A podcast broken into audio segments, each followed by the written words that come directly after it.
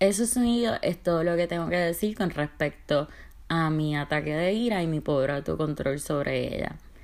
Eh, gracias a ustedes para decidir escucharme y adentrarse un poco más a lo que son mis journals. El tema de hoy es la ninfomanía, satiriasis, o sea, hipersexualidad que le aplica a ambos géneros. Si hago breve pausa es para que el cigarrillo no se apague. Eh, el problema está cuando no estás teniendo sexo de veras y uno quiere igual a tu cojón que no se acabe.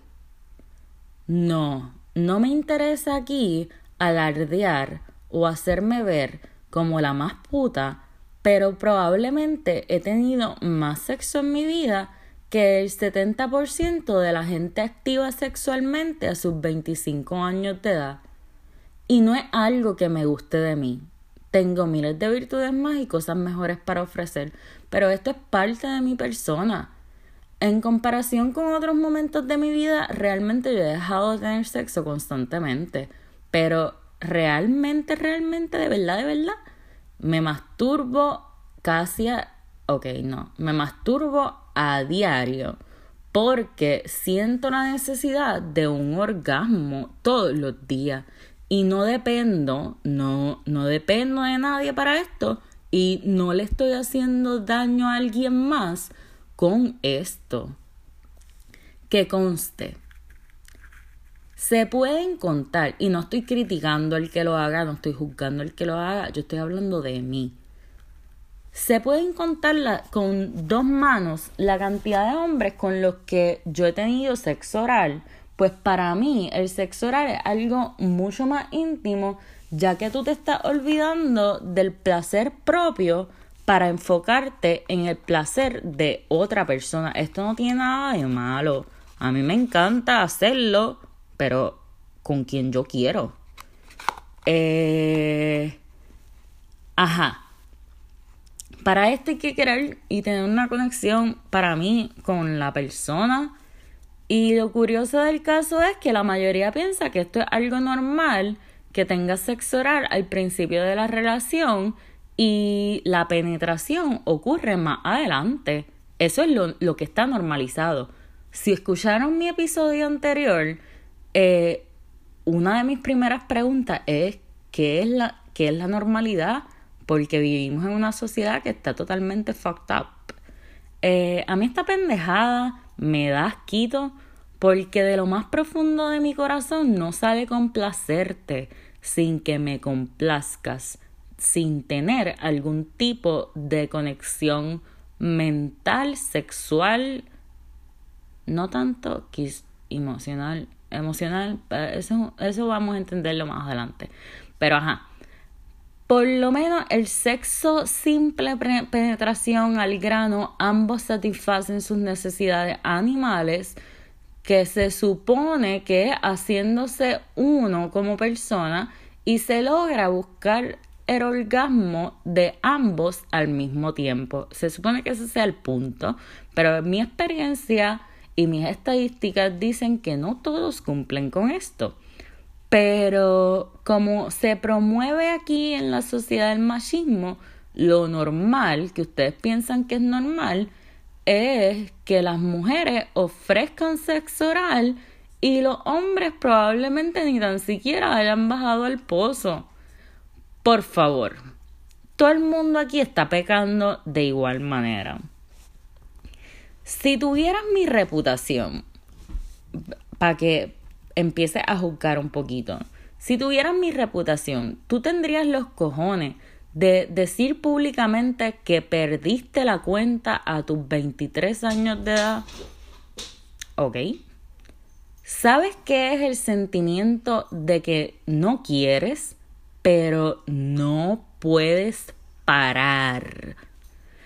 Realmente yo no puedo contar las camas o carros o playas o bares o calles en las que he estado. Las noches en que me resultaba más fácil cerrar los ojos y entregar mi cuerpo que dormir en paz a menos que estuviera borracha, porque realmente puedo contar con una sola mano los hombres con los cuales he dormido toda una noche que no fuera algún amigo mío para o sea, para mí dormir con alguien es, algo casi sagrado, hay una conexión más allá y creo que hasta necesito una sobredosis de Ambien para quedarme dormida con un hombre. Me, me pegan como que una STD emocional, lo cual para mí resulta en un intento suicida, so que es casi igual de crónico que un STD. Y cito a Sócrates para librarme de sus críticas y hasta de algún castigo divino. Creo que lo utilizaré en todos mis episodios. Eh, yo solo sé que no sé nada. Lo que dice es que esto es el reconocimiento de nuestra propia ignorancia, porque la verdadera base del conocimiento es que solo se adquiere del simple hecho de no saber nada. Si tú buscas en Google eh, papers científicos, demuestran que aunque ambas personas sean vírgenes y se casen ante los ojos de Dios, es altamente probable y que sean propensas de contraer enfermedades de transmisión sexual debido al simple hecho de que tienen menos probabilidades que otros de usar condón en el acto sexual sexual y de hacerse la prueba. Tener una pareja estable o casarse no es el enfoque óptimo para prevenir la adquisición de una enfermedad de transmisión sexual, por lo menos entre adultos jóvenes. Entonces, para joder, la sociedad y la cultura no ayuda mucho que digamos a la mujer porque cuando yo voy para Walgreens a comprar condones sin miedo, todo el maldito tiempo recibo una puta reacción o mira como que qué clase perra o puta o whatever, como que oh my god. Y en especial si la cajera es mujer, tiene este tipo de reacción. Pero si, eres hombre, esto es algo totalmente normal y tu papá o tu mamá probablemente hasta te promueva el uso de los condones pero por lo menos en mi casa, por ser mujer, eso era algo que no se hablaba. Y yo tuve que aprender a comprarlo sin miedo a que me juzguen por mi cuenta, como aún así todo el mundo juzgándome. Por eso realmente ya, ya ni me importa y me encargo de cuidarme a yo misma. Queda claro establecer que en los últimos años se ha decidido retirar del DSM5 la hipersexualidad como enfermedad. Esto lo establece como síntoma a otras cosas, ya que no está científicamente comprobado la diferencia entre una persona sexualmente saludable y una persona hipersexual. O sea, en verdad, en verdad, no hay prueba científica que diga cuál es la diferencia entre una persona normal y un bellaco. La hipersexualidad se convierte en un problema cuando no te deja llevar una vida normal y tu comportamiento le hace daño a otras personas. Pongan eso en highlight. La mayoría de las personas que son hipersexuales no, no afectan a otras personas con su conducta y es altamente probable que sean víctimas de la sociedad debido a su condición y desarrollen otros patrones y tendencias para ocultar este defecto. La ninfomanía en las mujeres, satiriasis en los hombres, a lo que eventualmente le ponen el término más bonito de hipersexualidad para la adicción al sexo, que Qué curioso que hayan escuchado antes más la palabra uh, ninfo y nunca en su vida satiriasis. Pero bueno, la, la hipersexualidad es un patrón angustiante, angustiante, angustiante de comportamientos, pensamientos y deseos basados en el sexo, que esto afecta solamente a un 6% de la población y de este 6%, 2% son mujeres. Se eliminó el uso de ninfomanía y ya que se utilizaba para denigrar a las mujeres que padecían de esto y catalogarlas como putas. Y a los hombres la sociedad ni tan siquiera sabía que existía un término para ellos. Hombre. No sabían, no sabían. Pero ajá, en palabras finas, ahora les toca. Le aplica a ambos. La misma aparece cuando se crea una dependencia incontrolable, incontrolable por la gratificación sexual. Eh, el problema se basa que el 95% de las veces nosotros no lo hacemos buscando placer. O sea, no lo hacemos buscando placer, sino intentando aliviar alguna tensión, ansiedad y malestar emocional que sentimos. Ese es el problema. El impulso, impulso sexual excesivo y sus causas se basan en la interacción de dopamina. Ya en mi episodio pasado hice como que un breve, una breve explicación de la carencia de dopamina y las enfermedades mentales. Eh, se basan en la interacción de dopamina que es un neurotransmisor implicado en la causa de motivación y placer y concentración en el cerebro. La dopamina más bien trabaja con el deseo, la sensación de deseo y de motivación para provocar el placer y nuestro organismo la secreta cuando comemos, cuando consumimos sustancias como la cafeína, cuando consumimos anfetaminas, como es la de eh, o sustancias naturales o legales o ilegales, las cuales todas son drogas. Y pues obviamente cuando tenemos un orgasmo, hay una cantidad enorme de dopamina que se genera en el cerebro en el orgasmo. Yo realmente, yo, le doy gracias a Dios por ser hipersexual y conocer mi cuerpo desde los 5 años porque nada me parece más triste y miserable que quedar preñada y no haber tenido la sensación de un orgasmo.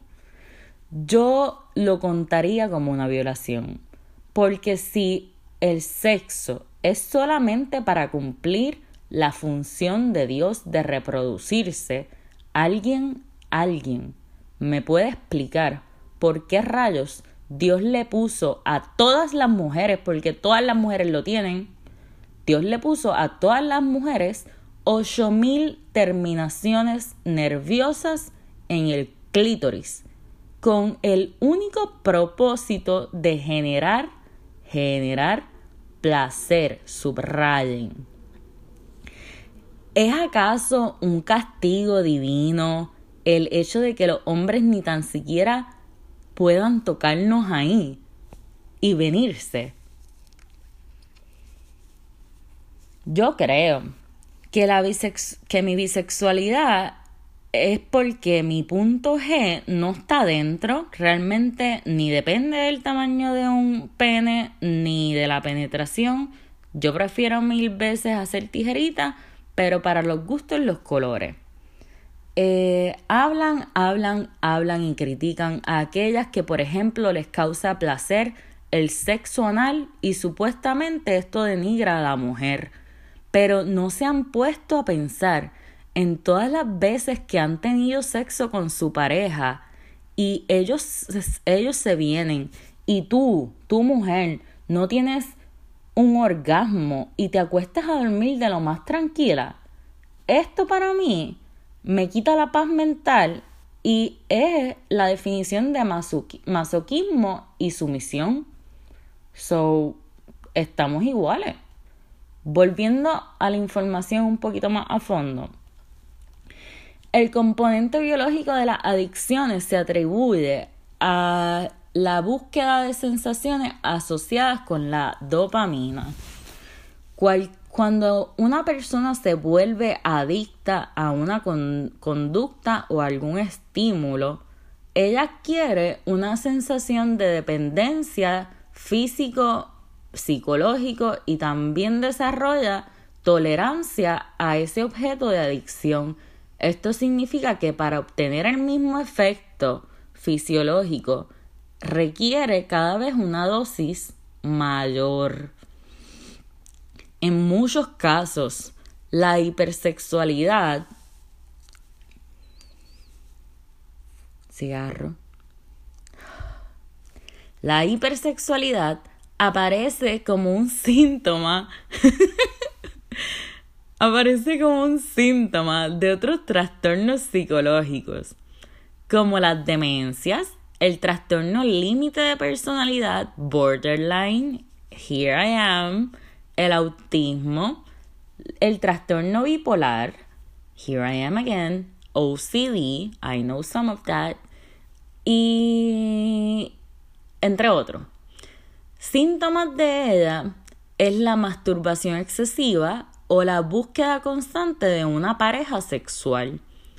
Es altamente probable que la persona tenga múltiples parejas, pero cuando se enfoca en una sola, en una sola pareja, por lo general se vuelve adicto a esa persona, ya que es la persona que le, que le proporciona esa sensación de, de placer y crea una conexión mucho más elevada que el placer animal.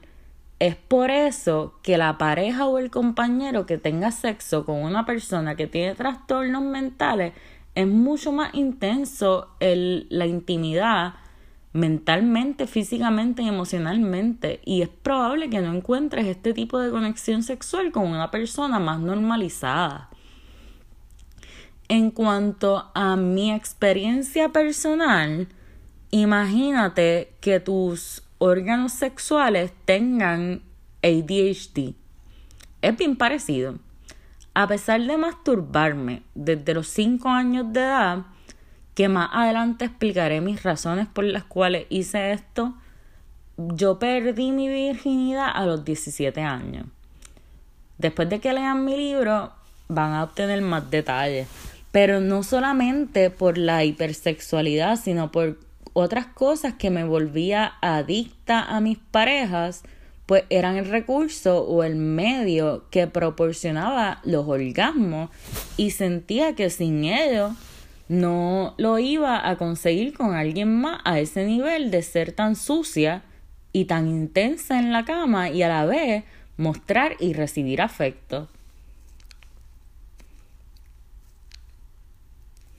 Es bien bien difícil que alguien te respete por tener cierto tipo de deseos que son anormales.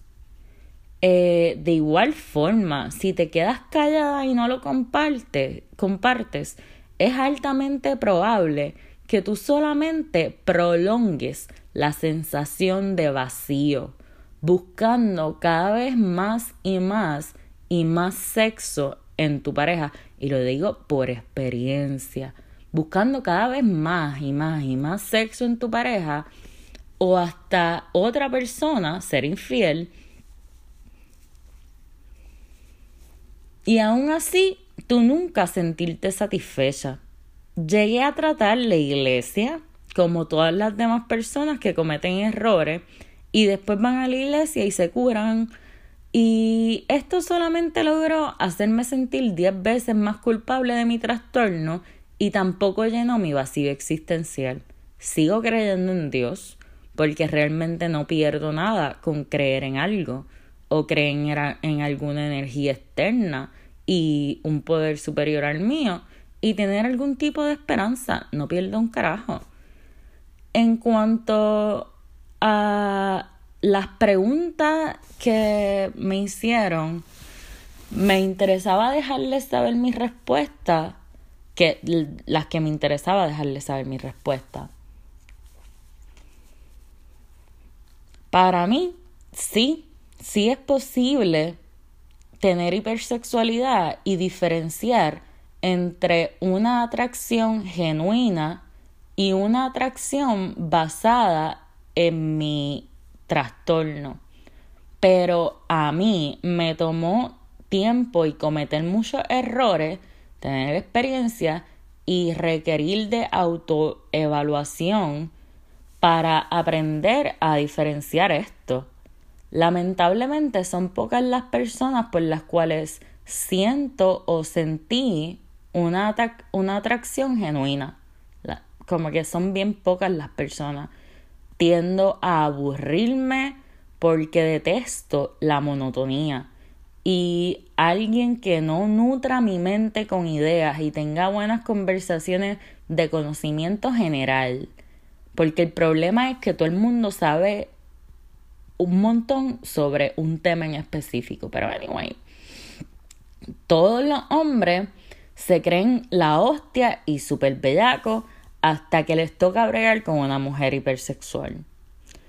Sobre mecanismos destructivos que he llegado a tener a causa de mi hipersexualidad, creo que cabe debo mencionar que brincar de relación amorosa a otra relación amorosa sin darme tiempo a conocerme eh, es una de, de las peores cosas que hice.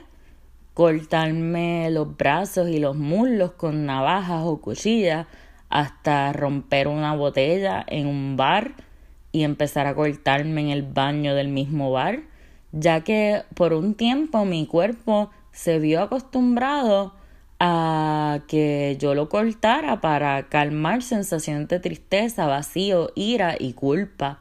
Se llegó a convertir cortarme en algo adictivo y que generaba placer y no dolor. Y ver la sangre salir me causaba paz. Eh, sí, lo dije anteriormente. I'm fucked up. Ya no lo practico, ya no hago esto me dan ganas, mi cuerpo me lo pide, pero me controlo. Pero, ajá, llegué a eso. También llegué a mezclar alcohol con medicamentos que me han recetado, como la Xanax, para, con, con el simple y único deseo de borrar cinta de lo que ocurrió la noche anterior con X o Y persona y no sentirme culpable. Eh, llegué a beber innumerables shots de tequila, vodka, etcétera, hasta que esté, yo esté, esto está cabrón, yo estar consciente de que si pierdo el control, no me voy a recordar el otro día y no sentirme culpable. Eh, lamentablemente tengo una alta resistencia al alcohol y yo realmente quisiera, yo quisiera tener el efecto normal de la gente, como caerme al piso, vomitar, hacer ridículo y qué sé yo, pero mi tendencia cuando me emborracho, nivel borrar cinta, es crear felicidad a mí y a la gente que me rodea con mis ocurrencias porque de que por el hecho de que yo soy una normal y imagínate que cuando bebo pues eh, se me ocurren como que cosas más, más, más creativas. Pero después de cuatro shots no tengo sentido de vergüenza en aspectos como que si siento atracción por un tipo de la otra esquina, yo voy y le hablo y no empiezo la conversación directamente ofreciéndole sexo, me voy a algo que le joda un poquito más la mente lo mezclo con algún tipo de indirecta sexual porque mi meta y total objetivo es llevármelo a la cama esa noche y usarlo para satisfacer mis necesidades corporales. Y no soy la mujer con la cual vas a despertar por la mañana. Usualmente los boto de mi apartamento o me voy de madrugada una vez ellos estén durmiendo porque en verdad, en verdad, yo no puedo dormir tranquila.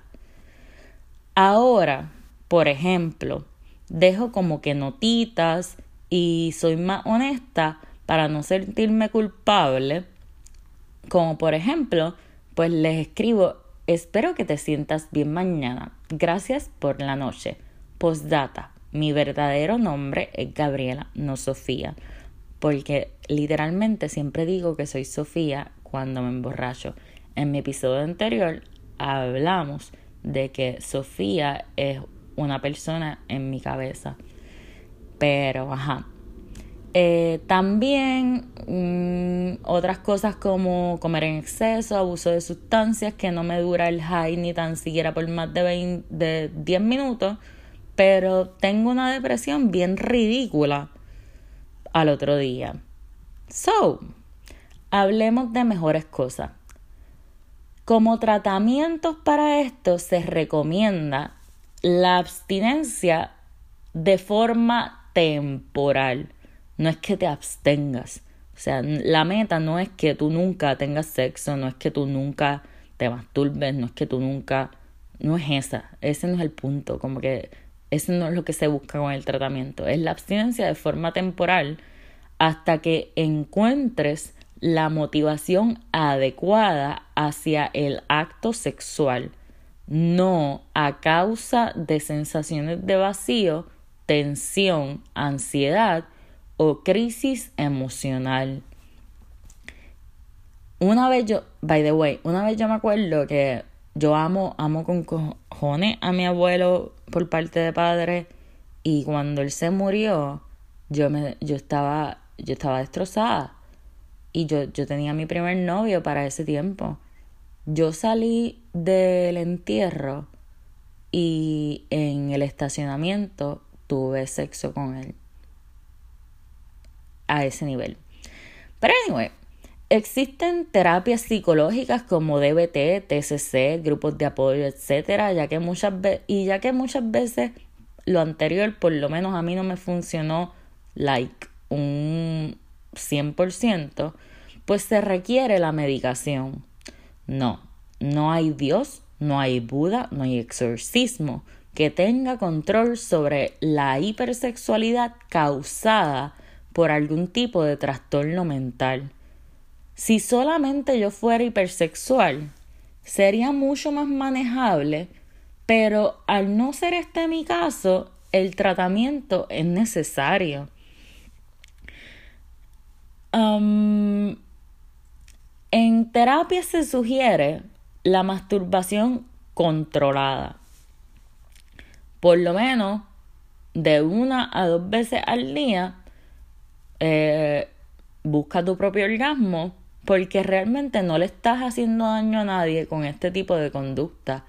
Buscar la forma, se recomienda buscar la forma de liberar pensamientos sexuales so que ahora ya entienden ¿por qué yo de momento publico o tengo arranques de perversión en mi cuenta de Twitter?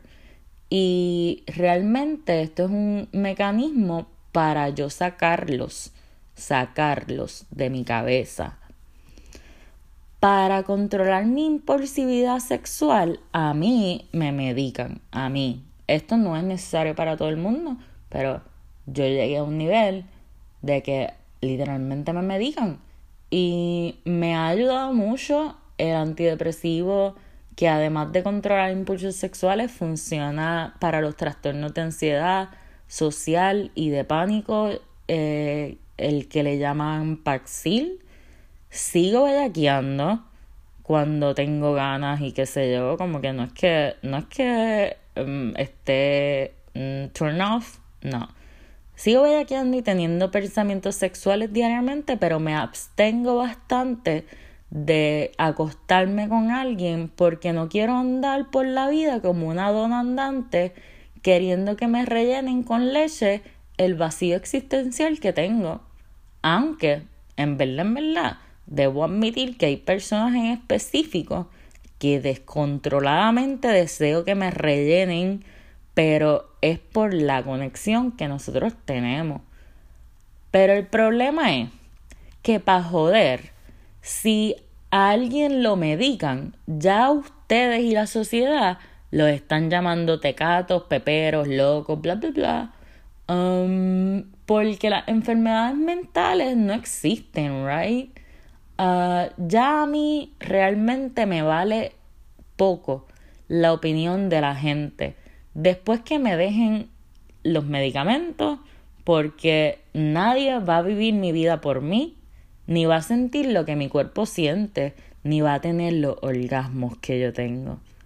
Gracias, Papito Dios, por darme la oportunidad de aprender a satisfacerme y a conocerme mi cuerpo, masturbándome desde los 5 años de edad, todas las noches antes de dormir, porque padecía de insomnio desde los 3 años y esto se agravó a causa de la muerte de mi padre, pero pues como hasta el día de hoy todavía creo en Dios, solamente Dios puede juzgarme, pues fue Él quien decidió su plan perfecto de llevarse a mi padre a los seis años y ponerme infinitas terminaciones nerviosas en el clítoris.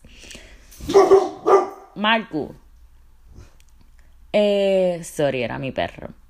Um, Freud me apoya, la filosofía me da paz mental, haciéndome entender mis pensamientos y enfocándome mucho más en mi calidad como ser humano y realizar diariamente introspección y tener, aunque sea un chin chin chin, de control sobre mis acciones. Mis sugerencias son masturba tu mente y eyacula ideas. Eh, gracias por escucharme, ya que hace tiempo no he podido ir a mi psicoterapia y realmente no tienen idea lo mucho que significa que ustedes hayan llegado a terminar este episodio. En verdad, ustedes me hacen no perder la fe en la humanidad. Gracias.